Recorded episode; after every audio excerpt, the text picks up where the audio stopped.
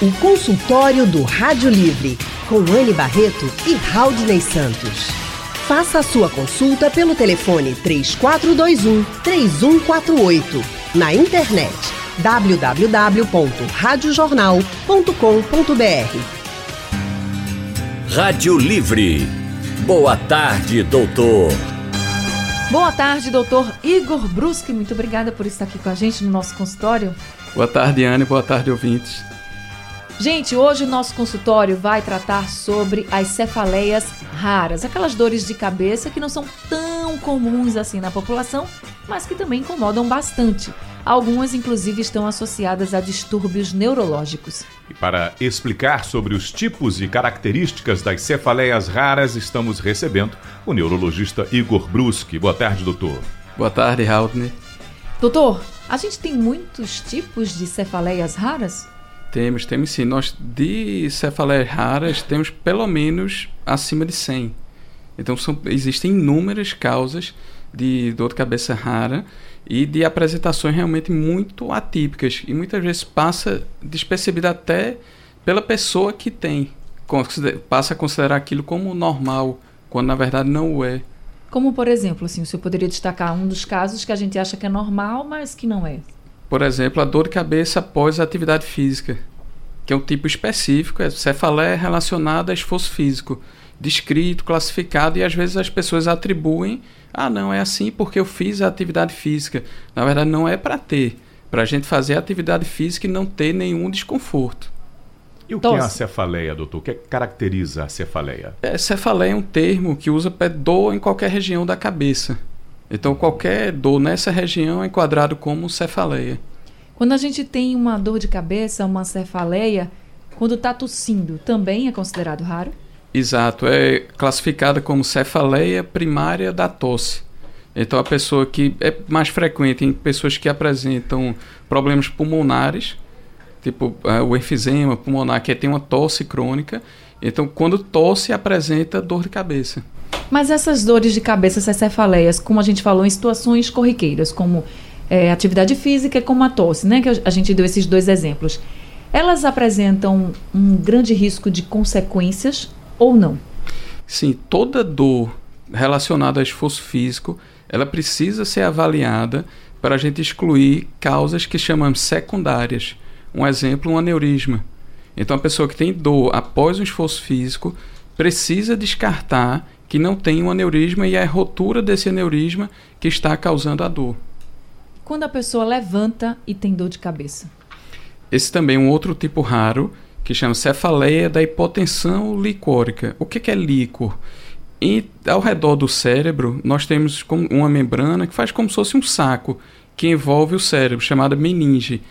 Entre a meninge e o cérebro existe esse líquido, que é o líquor, que é aquele que quando faz a punção na coluna para ver se está com meningite, é aquele líquido que ele é retirado, ele é contínuo na medula e no cérebro. Algumas pessoas apresentam um rasgo nessa membrana e aí começa a perder líquido.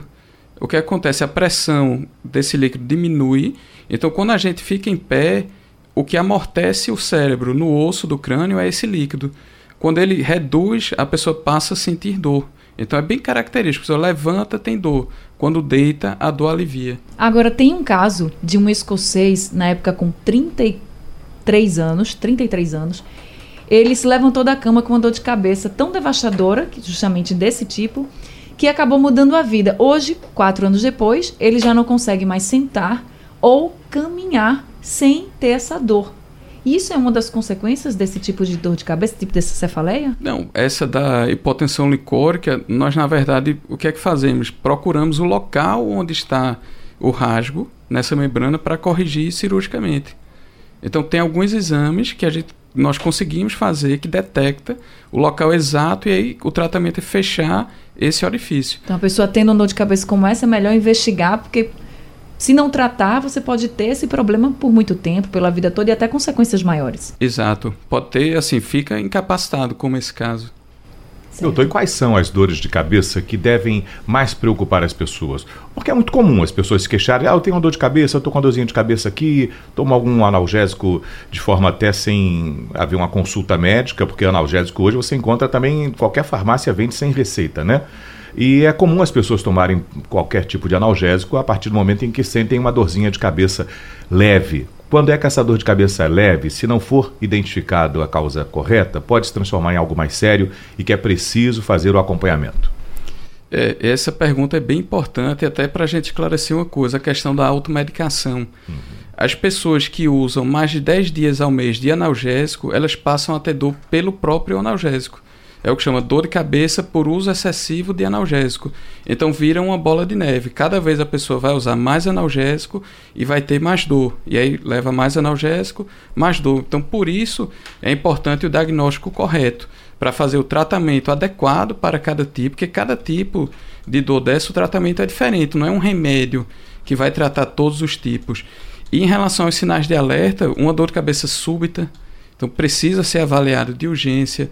Uma dor que iniciou após os 50 anos precisa ser avaliado com certa urgência. Não é comum uma dor de cabeça começar na pessoa idosa. Quando tem algum sintoma, como febre, mancha pelo corpo, uma moleza muito grande, quando muda, um exemplo, a pessoa, ah, eu tenho enxaqueca há muitos anos, mas essa dor é diferente. Então, essa dor merece uma avaliação rápida. E, na verdade, qualquer episódio de primeira dor na vida mereceria uma avaliação médica. É porque a pessoa acha que teve uma dor de cabeça, que é comum ter dor de cabeça, vai tomar remédio e pode ser algo mais grave, muito mais sério, que você não deve nunca, nunca se automedicar. Mas se você ficar pensando que é algo simples, você também pode estar se enganando, pode ser algo muito mais sério, é melhor ir procurar avaliação de um especialista. Estamos recebendo o neurologista Dr. Igor Bruski. Pelo painel interativo, o José Gilson, de Petrolina, está perguntando para o Dr. Igor o seguinte: ele diz, ó, sempre quando faço sexo, no final da relação, minha esposa sempre reclama de dor de cabeça. O que pode ser isso, doutor? É, existe a cefaleia relacionada à atividade sexual, que é aquele, na maior parte das relações, a pessoa tem dor após, ou durante ou após a relação, mas é lembrando aquilo que a gente falou antes, precisa de uma avaliação principal diagnóstico diferencial, aneurisma cerebral. Então tem que fazer uma avaliação médica. Agora, doutor, eu tinha prometido que ia falar sobre a cefaleia conhecida como a cefaleia suicida, aquela dor que a pessoa não aguenta de jeito nenhum. Que tipo de cefaleia é essa? É uma cefaleia chamada cefaleia em salvas, em que a pessoa tem uma dor, principalmente na região do olho, quase sempre do mesmo lado, então tem uma dor no olho direito que se repete de intensidade muito forte, geralmente dura de 15 minutos a 3 horas e vem acompanhado de outros sintomas como lacrimejamento, o olho fica vermelho, o nariz fica obstruído, fica gotejando, a pálpebra pode ficar inchada, pode cair e dá uma sensação de inquietude muito grande. Uma coisa interessante, uma curiosidade das salvas é que o tratamento na crise é com o oxigênio. Então, para a gente ver como é diferente o tratamento para cada tipo de crise. Quando a gente fala de dor de cabeça, normalmente se diz assim, ah, a cefaleia é mais comum nas mulheres, em geral. Mas no caso da cefaleia em salvas, ela também é mais comum nas mulheres ou ela diversifica mais? Não, existem alguns tipos que afetam preferencialmente homem. Então essa do grupo chama trigêmina autonômica, que entra salvas, entra uma outra chamada hemicrania contínua, que é que a pessoa tem dor em metade da cabeça de forma contínua. Fica a dor sem cessar e com episódios de piora do mesmo jeito das salvas. Vem um episódio de dor muito forte, com lacrimejamento, olho vermelho, nariz obstruído, coriza, pode ficar suando no rosto. E entre os períodos, diferente da salva, ele mantém a dor, só que menos intensa. Doutor Igor, Jariel Rodrigues, de Beberibe, participa com a gente pelo telefone. Olá, Javiel. Boa tarde. Boa Alô? tarde, Jaziel. Pode Boa perguntar. tarde. É, veja bem, é, a minha namorada, ela tem dor de cabeça quase todos os dias, com uma certa frequência. Às vezes é mais forte, às vezes é mais fraca. E ela já foi para o médico de posto de saúde tudo, já foi tratada com um neurologista lá em Caruaru, onde ela mora. Só que esse médico nunca pede nenhum, nenhum tipo de exame e ela vem reclamando com frequência dessas dores. E assim, quando ela tem muito aperreio ou muita alegria, mas eu já percebi que é mais quando ela tem aperreio, ela desmaia. Alguma dor de cabeça também pode fazer a pessoa desmaiar e por que esse médico também não pede nenhum exame? Que é quase todos os dias ela tem dor de cabeça. É, realmente precisa avaliar, não é uma coisa frequente, Jaziel, a pessoa ter desmaio relacionado à dor de cabeça. Então, realmente precisa avaliar e ver o diagnóstico adequado para poder fazer o melhor tratamento para ela. Agora, a gente estava falando da cefaleia em salvas que é um tipo de cefaleia rara, mas é um tipo que é muito diagnosticado dentre as raras? É, se a gente pudesse, ah, dentre as raras seria das mais frequentes, no grupo das raras. Mas aí quando a gente compara, por exemplo, com enxaqueca, com aquela cefaleia de tensão, que é da contração dos músculos, ela passa a ser bem mais rara do que essas outras. Quem também quer participar dessa conversa é a Mara, de Jardim São Paulo, que está na linha com a gente. Amara, boa tarde para você. Boa tarde, Anne, tudo bom? Tudo bem com você? Tudo bem, graças a Deus. Boa tarde aí para Raul, né? Boa e, tarde. E boa tarde ao doutor. Boa Olha, tarde. doutor, eu gostaria de falar. É, é, raramente eu tenho dor de cabeça. Mas eu ouvi dizer, a pessoa que tem muita dor de cabeça, que toma muito. É, a, a pessoa que toma muito medicamento, aí né, pode ter. É, como é que se chama? É. Algum Pode- derrame? Esse negócio de ton- tontura. Quem toma muito medicamento para dor de cabeça? se- Sim. Se teria tontura, é isso? Sim, que tem aquele. É, que tem, chama. É o nomezinho que tem, Labirinto? que dá tontura. Fala da labirintite? É, labirintite. Eu Então. gostaria de saber se é verdade, porque é, raramente eu tenho dor de cabeça. Aí eu, eu quando eu durmo assim de mau jeito, eu me acordo assim com um pouquinho de dor no, na cabeça. Mas mesmo assim, eu não gosto de tomar remédio. Aí ela passa. É bem importante, dona Mara, essa pergunta para a gente, de novo, aquela coisa, não se automedicar.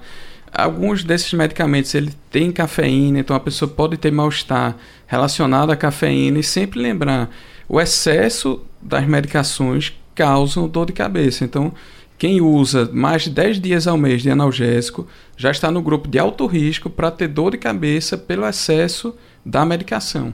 E Opa. pode mesmo dar tontura? Pode, pode sim, porque muito deles tem cafeína. Então tem gente que tem uma tolerância menor à cafeína, que são aquelas, ah, eu tomo café, tenho tontura, às vezes toma analgésico, tem cafeína e tem o sintoma. Entendi. Luciana da Boa Vista também ao telefone. Oi, Luciana.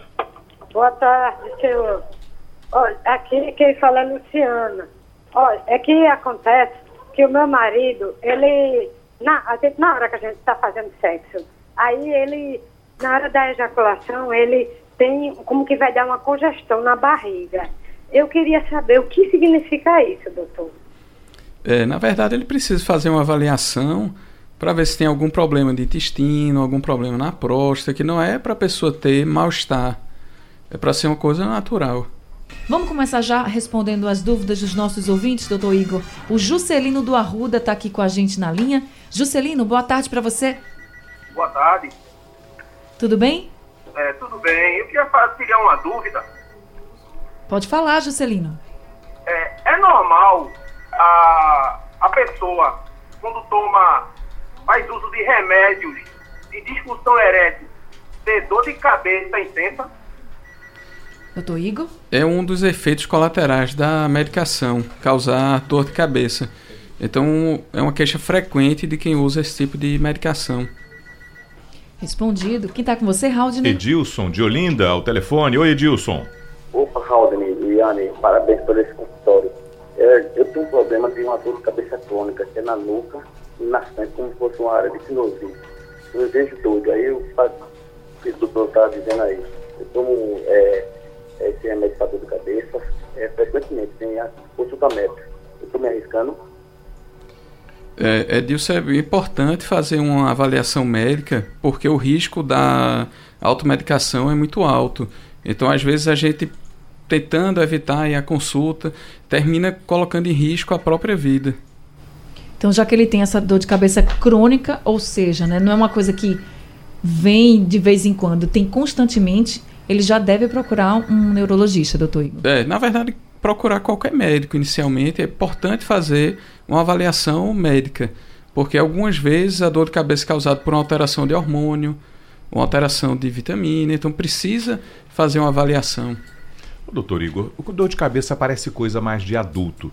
As crianças sentem também dor de cabeça? Tem, isso é bem importante, que muitas vezes não é reconhecido.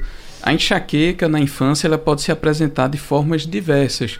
Por exemplo, crises de tontura, crises de dor no abdômen, como torcicolo de repetição. Isso pode ser manifestação, chama síndromes cíclicas da infância, que pode ser uma forma de expressão da enxaqueca. Não só a dor, e às vezes a criança não sabe referir a dor, fica dizendo que tem um desconforto, aponta para a cabeça. Então é importante estar atento. Quando a dor de cabeça na criança é considerada rara? Não, não é raro, é frequente e é pouco diagnosticado, porque os sinais não são tão claros e a criança às vezes não refere. E a hipertensão intracraniana idiopática, esse é um tipo de cefaleia rara também? É, é um tipo bem importante. O que, é que acontece? A gente falou há um tempo daquela perda do líquido. Esse caso é o contrário. Eu tenho um excesso desse líquido que fica ao redor do cérebro e começa a, faz, a, fazer uma pressão no cérebro, esse líquido, e aí começa a dar dor de cabeça e tem geralmente outros sintomas, como vômito, dificuldade de visão, às vezes a pessoa chega a perder a visão, pode começar a ter visão dupla, porque começa a apertar um nervo que controla o músculo da movimentação dos olhos. Então tem outros sintomas além da dor de cabeça.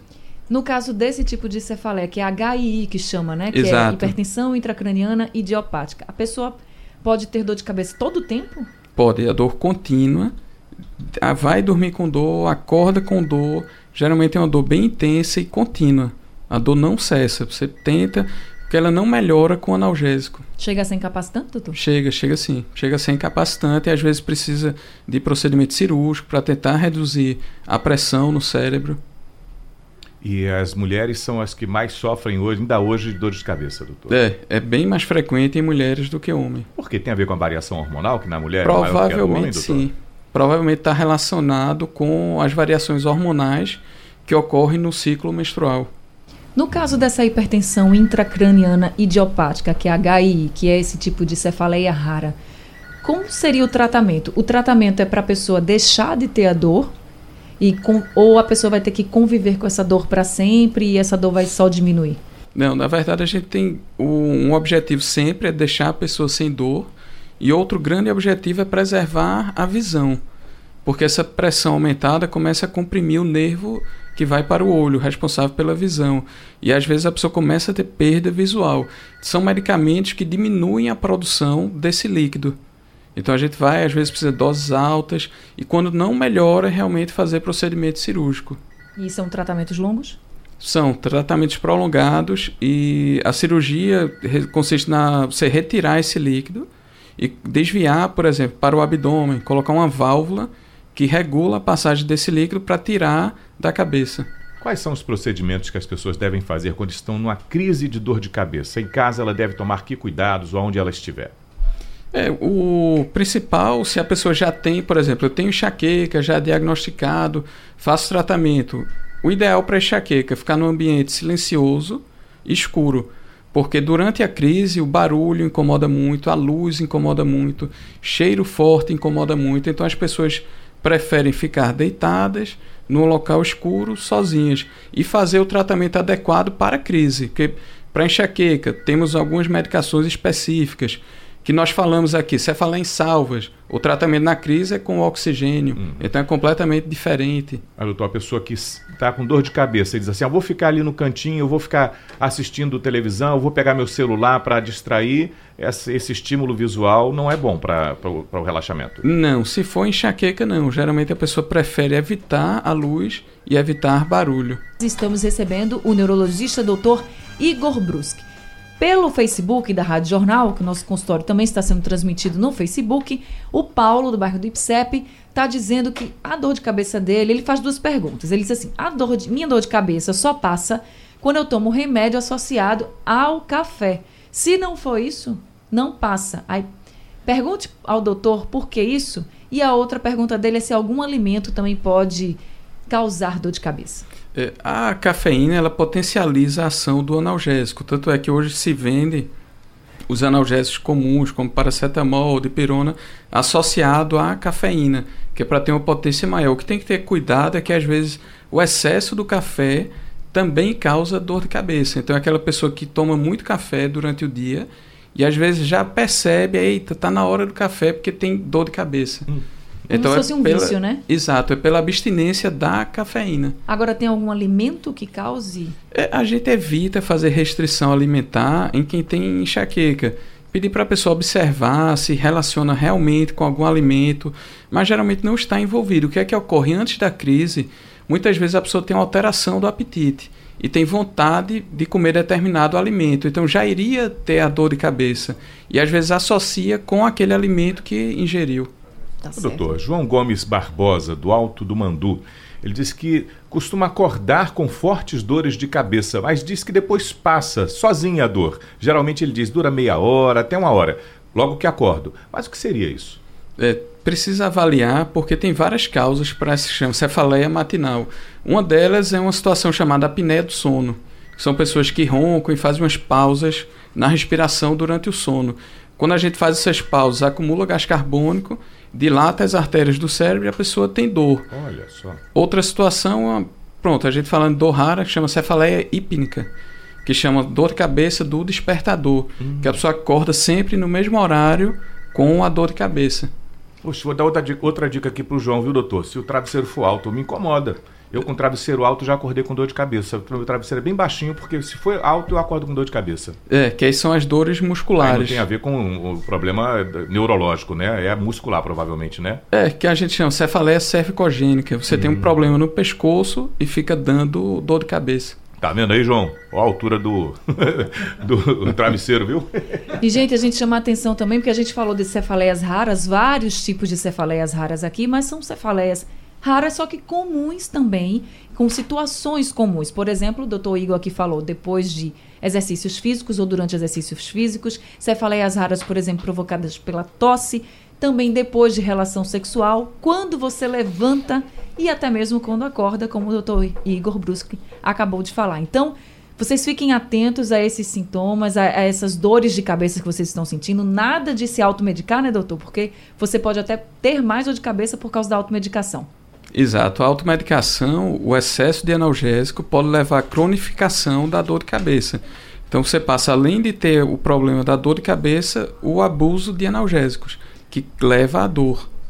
Tá certo. Nosso tempo do consultório acabou. Queria agradecer a todo mundo que participou com a gente pelo telefone, pelo painel interativo e pelo Facebook. Algumas perguntas ainda ficaram aqui sem ser respondidas, mas a gente falou também de muitas perguntas que tem aqui no comecinho do consultório. Então, se você pegou o consultório agora, não tem problema. Daqui a pouquinho ele está no site da Rádio Jornal. Você vai poder escutar tudo no nosso podcast. E se você preferir, às 13h20 da madrugada tem a reprise do nosso consultório. Doutor Igor, muito obrigada mais uma vez por vir ao nosso consultório. Eu só queria que o senhor respondesse uma pergunta. Tem como a gente evitar essas dores de cabeça raras? Não, na verdade, não existe uma forma de prevenção. Qualquer um pode apresentar. O importante é fazer o tratamento correto para não levar à cronificação da dor. Tá certo, então. O telefone do consultório do nosso neurologista, Dr. Igor Bruschi, é o 3314-0612 ou 3314-0620. Sugestão ou comentário sobre o programa que você acaba de ouvir, envie para o e-mail ouvinte@radiojornal.com.br ou para o endereço Rua do Lima 250, Santo Amaro, Recife, Pernambuco.